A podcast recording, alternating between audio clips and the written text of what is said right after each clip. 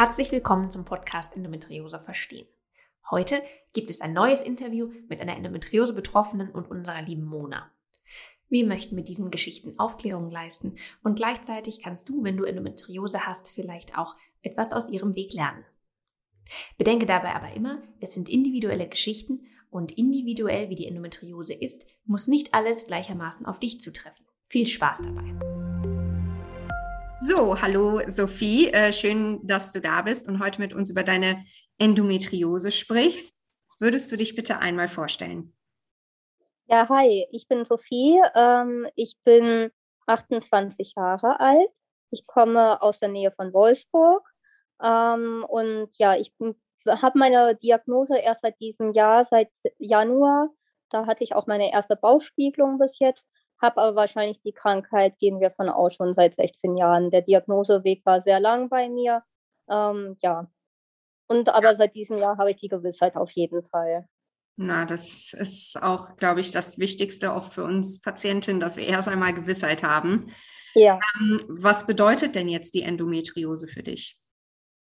Ähm, die Endometriose ist für mich irgendwie die Diagnose an sich war eine Erleichterung für mich extrem, weil ich gemerkt habe, dass ich nicht spinne und nicht mich nur anstelle oder so, wie man gerne halt immer äh, davor auch suggeriert bekommt von der Gesellschaft einfach.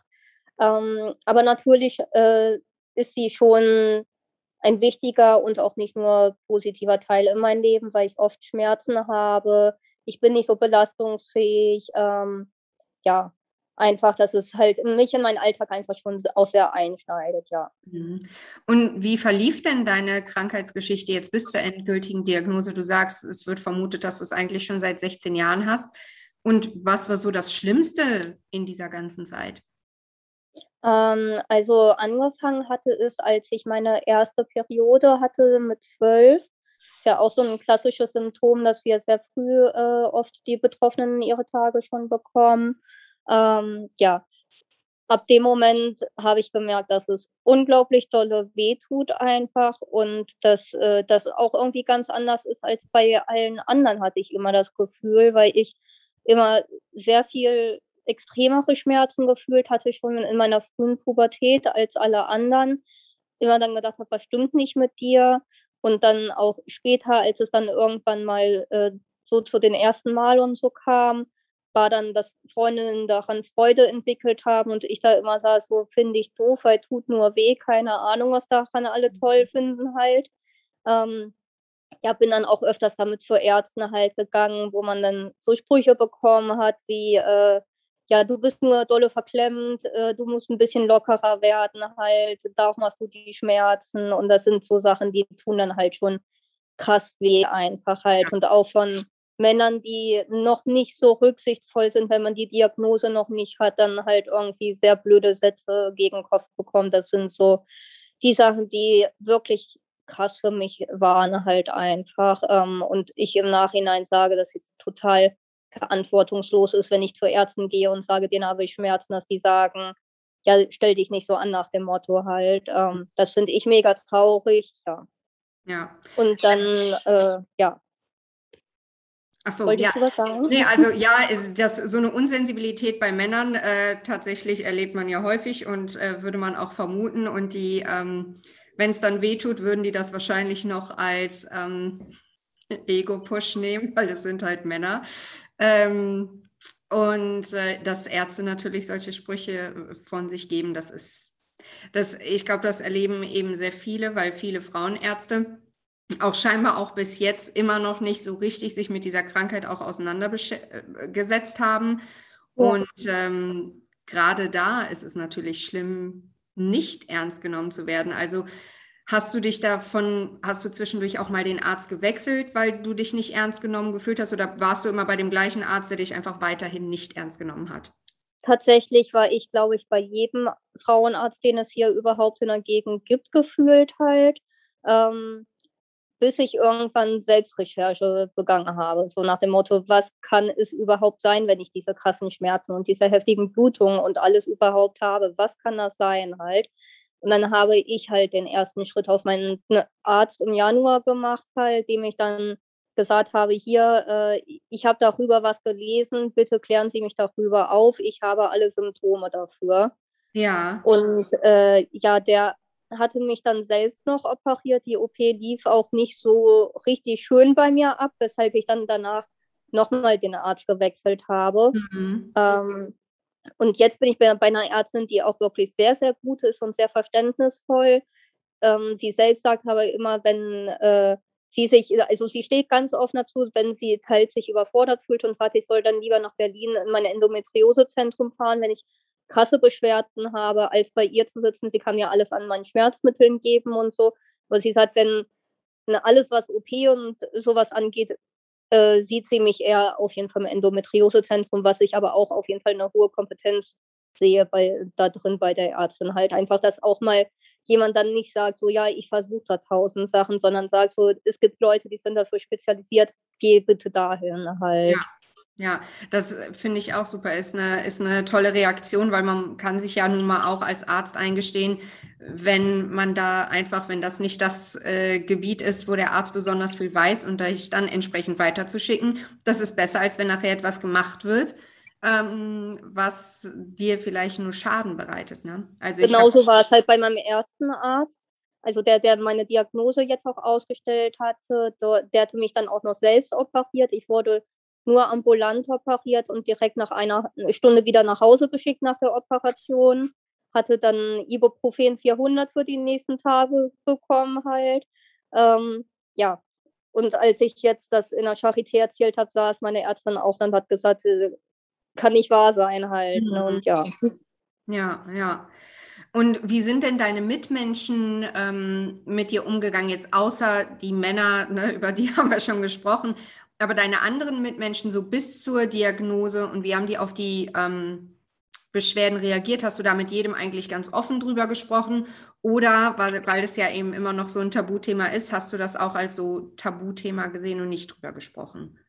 Das war ganz individuell. Manch einer hatte da ganz viel Verständnis für, wie mein Mann jetzt halt auch. Der hat da immer dolle drauf geachtet und meine Eltern auch.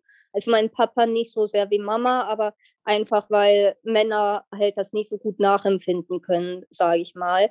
Ähm, aber ich habe tatsächlich auch das, die, das Erlebnis gehabt in Freundschaften, auch sogar zu Frauen, dass die Freundschaften zerbrochen sind durch die Krankheit, weil die das oft nicht gut verstehen. Also ich reite auch, wenn ich morgens eine Story vom Pferdehof mache und dann aber abends absage, weil ich sage, ich habe Schmerzen ich kann nicht kommen halt, ich kann nicht mit dir heute trinken gehen oder was auch immer.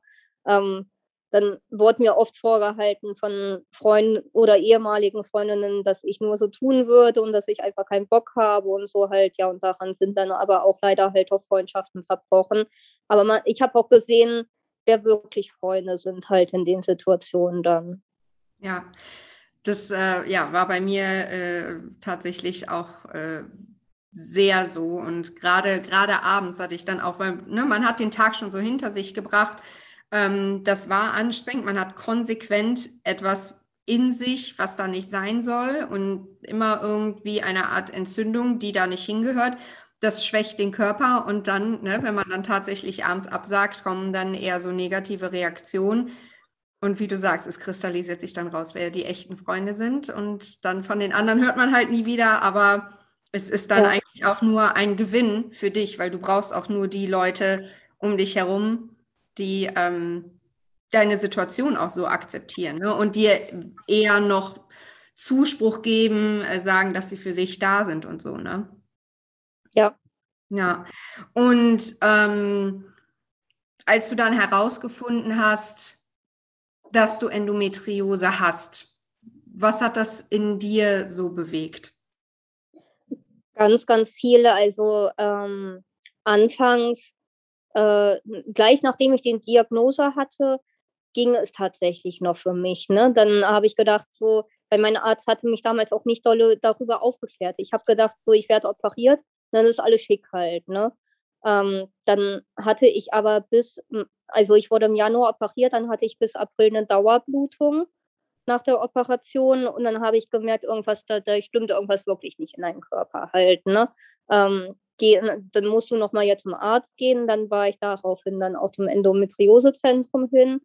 wo ich dann das erste Mal auch so richtig aufgeklärt wurde, dass ich eine chronische Krankheit habe und dass es immer wieder kommen kann und dass ich einfach die falschen Hormone nehme halt zu mir, mhm. weil die zu niedrig dosiert waren damals und ich deshalb dann diese Dauerblutung hatte und auch, äh, dass es, dann kam halt alles für mich so mit dem Thema Unfruchtbarkeit und so erst richtig dolle hoch halt. Also erst nach diesem Termin im Endometriosezentrum kam das dann richtig hoch in mir. Danach hatte ich dann auch eine sehr, sehr schlechte emotionale Phase für ein paar Wochen, wo ich auch wirklich an der Depression daran genagt habe, würde ich sagen halt. Also auch schmerzmäßig war es halt ziemlich schlimm dann. Ähm, ja, aber mittlerweile habe ich mich damit besser arrangiert, würde ich sagen, ja.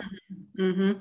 Und Hast du auch, weil ne, man geht ja dann, wenn man auch davon hört, man geht dann online und googelt erstmal ganz viel. Hast du das auch gemacht? Ja, natürlich. Also ne, ich glaube, das macht halt jeder Betroffene, sobald man die Diagnose hat, erstmal, äh, ja, was ist das überhaupt genau? Mhm. Ne? Ähm, dann war ich darüber dann auch auf äh, die Endometriose-Vereinigung gekommen und auf Anna Wilken, wo ich das Buch mir dann durchgelesen habe. Und auch erst durch dieses Buch habe ich dann so viele Wege gesehen halt auf mhm. einmal, wo ich gedacht habe, das ist nicht möglich, wie die Reha zum Beispiel halt oder was es an Schmerzmedikamenten oder auch äh, außerhalb von Medikamenten überhaupt zur Schmerzbehandlung gibt halt, wurde mir dann erst wirklich bewusst, dass Ibuprofen nicht immer nur ausreichend ist halt dabei. Ja, ja, ja, und dann äh, schlägt sich Ibuprofen ja auch auf den Magen. Von daher ist ja. das etwas, was man nicht die ganze Zeit nehmen möchte. Insbesondere auch, wenn man dann als Patientin ja auch ähm, sowieso schon Magenprobleme hat, ne? Oder so Magen-Darm-Probleme. Ja. Ähm, das bringt mich auch äh, dahin, wo wurde denn bei dir Endometriose gefunden und äh, was war da vielleicht besonders betroffen bei dir?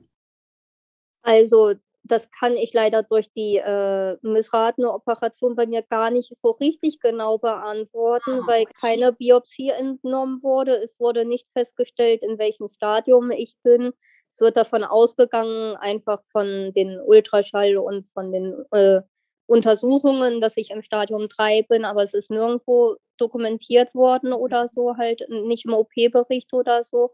Ähm, ich habe auf jeden Fall eine tief infiltrierte äh, Endometriose halt, die an Darm auch ran ist halt. Ähm, aber wie genau, wie heftig, das werde ich erst nach meiner nächsten Operation dann erfahren. Ja, gibt es dafür schon einen Termin? Oder? Ja, wahrscheinlich Anfang nächsten Jahres, weil äh, wir haben auch einen Kinderwunsch. Und wir, ich hatte im Endometriosezentrum das auch angesprochen, dass wir eigentlich gerne so in zwei, drei Jahren wird. Man hatte es mir geraten, viel länger als ein halbes Jahr würde ich dir ungern geben halt. Lass uns eine Operation machen in einem halben Jahr und danach versuch, versuchst du es einfach. Es wird eh wahrscheinlich etwas länger dauern. Ja. Ja. Manchmal also kann es auch sein, dass du operiert wirst oder wirst du sofort schwanger. Ne? Ja, ja. Aber ja. dann ist es, ist es so, ne? Ja. Ja. Also ähm, ich würde alles nehmen. Wir sind, äh, wir haben ein eigenes Haus, wir haben heiraten diesen Monat, von daher ist alles schick halt. Herzlichen Glückwunsch erstmal dazu. Dankeschön. Wie schön. Ja, nee, dann sind ja auch die Lebensumstände entsprechend auch gegeben, ne, dass man sagen kann, ja. das kann man jetzt auch angehen. Ne? Egal wann es dann passiert, aber ich drücke euch dann natürlich die Daumen, dass Danke. das alles äh, läuft. Ähm, was denkst du denn, warum die Endometriose als Krankheit einfach immer noch so unterschätzt wird? Ich glaube, es ist ein heftiges Gendermedizinproblem zum einen halt, dadurch, dass nur Frauen betroffen sind. Es ist ein Tabuthema leider, immer noch über die Menstruation zu sprechen. Alles, was irgendwie mit Gebärmutter angefangen hat, wird unterschwellig mit einem Ekel verbunden. Ähm, und auch einfach, ja, dass man darüber nicht spricht. Das, das muss man so akzeptieren. Jede Frau hat Schmerzen nach dem Motto und ich glaube, das ist das Hauptproblem dabei, weshalb Aufklärung unglaublich wichtig ist halt. Ja, ja. Ähm, welchen Rat würdest du denn anderen Frauen geben, die einfach noch sehr unsicher sind, ob sie Endometriose haben oder nicht? Weil du warst ja auch genau in dieser Situation. Ähm, lass dir auf jeden Fall deine Schmerzen nicht absprechen von irgendjemandem es ist nicht normal, wenn du krasse Schmerzen hast oder überhaupt Schmerzen hast. Das ist nicht normal. ähm, auch wenn dir das immer wieder suggeriert wird, tritt den Ärzten wirklich auf die Füße, damit da sich irgendwas tut. Sei hartnäckig auf jeden Fall und sprech mit ganz vielen Menschen drüber, dass es dir nicht gut geht, damit die auch verstehen können, warum es dir nicht gut geht. Versuch so offen und ehrlich zu sein wie möglich. Ja. Und welche Einschränkungen erlebst du denn jetzt so zur Zeit in deinem Alltag? Ich meine, jetzt warst du in der Reha, aber gibt es da was auch beruflich, wo du Einschränkungen ähm, erfährst, außer jetzt neben diesen Beschwerden von Freunden, wenn du dann was Also ich arbeite in der Pflege, äh, ich arbeite mit schwerstbehinderten Menschen zusammen. Ähm, das bedeutet für mich, dass ich oft auch sehr lange Schichten arbeiten muss halt und vor allem das ist körperlich sehr anstrengend mittlerweile für mich halt. Also ich habe auch Fatigue halt ein ganzes Stück weit durch die Endometriose bekommen, halt ist ja diese chronische Erschöpfungskrankheit, so dass ich auch halt äh, meine Pausen mittlerweile wirklich zum Schlafen nutzen muss, dann auf der Arbeit halt auch. Also gerade in zwölf Stunden Schichten lege ich mich immer hin, damit ich dann zumindest eine Dreiviertelstunde schlafen kann, um irgendwie wieder an Energie ranzukommen halt. Ähm, ja, dann habe ich aber auch noch so, ich, ich reite halt. Ähm, ganz oft habe ich auch Tage, wo ich dann nicht so mit diesen eigenen Leistungen, die man an sich hat, so, dass ich die nicht erfüllen kann, halt einfach. Ne? Also, und das ist auch ein ganz langer Lernprozess für mich halt, dass äh, man lernt, dass man einfach nicht mehr so belastbar ist, wie man vielleicht mal war oder auch halt wie andere in dem gleichen Alter sind. Das, äh, dass man selbst das lernt zu akzeptieren, ist halt ein sehr langer Weg auf jeden Fall. Ja, ja. Und Hilft dir das denn, so dieses, dieses Lernen damit umzugehen, auch einfach mit der Krankheit selber besser zurechtzukommen und dich damit abzufinden, dass du die hast? Ja, auf jeden Fall. Also ich habe das mittlerweile auch akzeptiert, dass ich diese Krankheit habe und damit auch leben muss halt ähm, und dass sie auch zu mir gehört.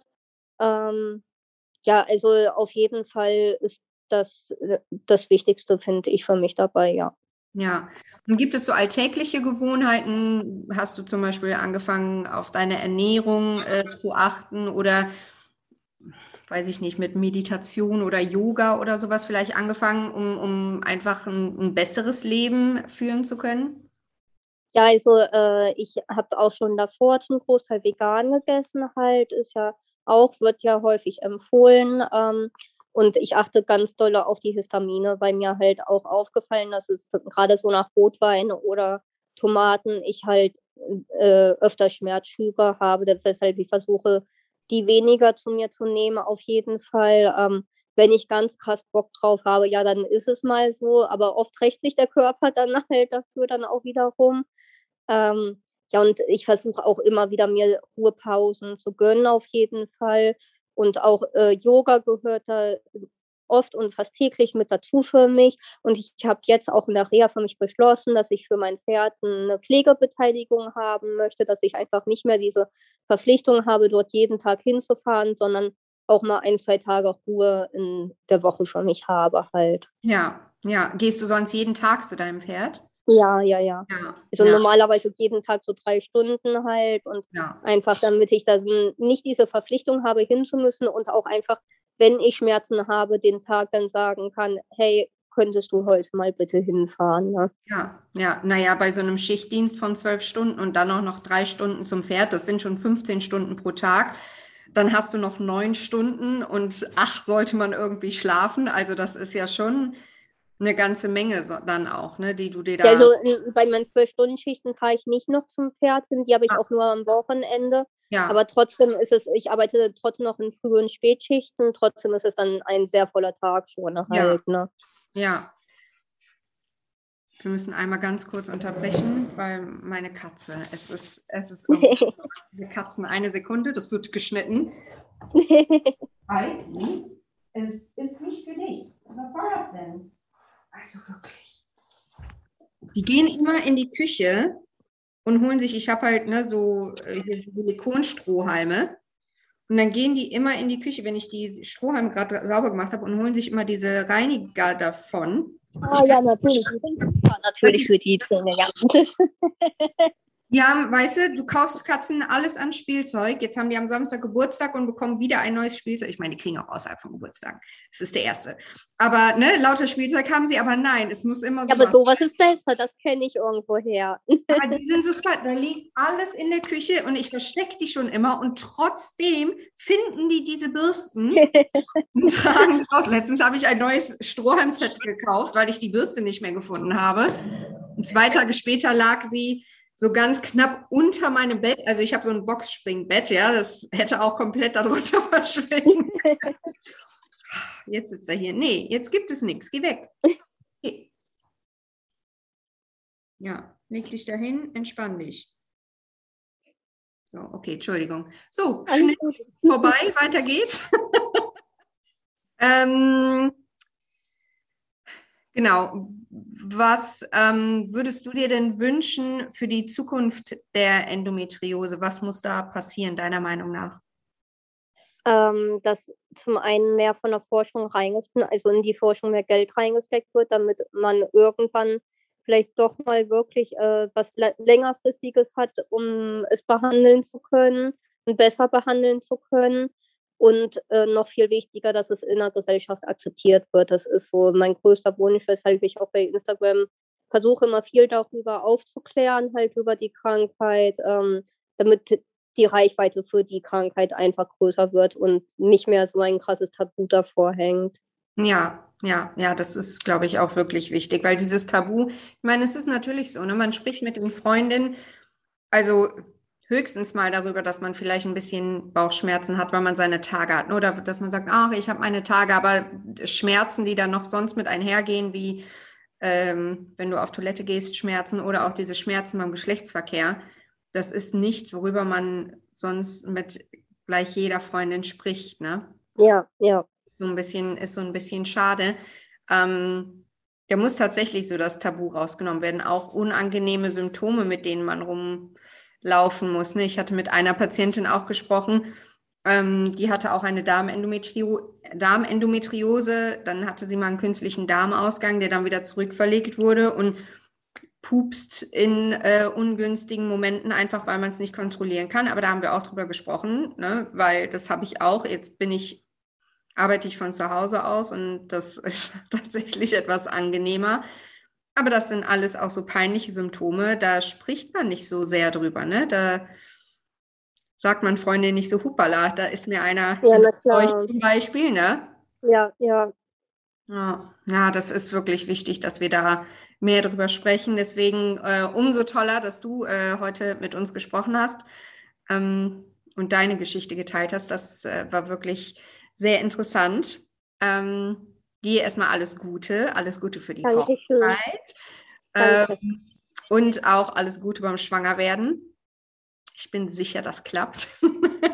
Ich auch. Ja, Dankeschön. Das war das Interview. Wenn du uns auch deine Geschichte erzählen möchtest, dann melde dich gerne unter info.endometriose.app. Wenn du Fragen hast, kannst du dich auch gerne per E-Mail melden oder aber in der Facebook-Gruppe Endometriose verstehen, beobachten, austauschen, deine Frage stellen. Das Interview wurde geführt von Mona Briese. Wir wünschen dir einen schönen Tag.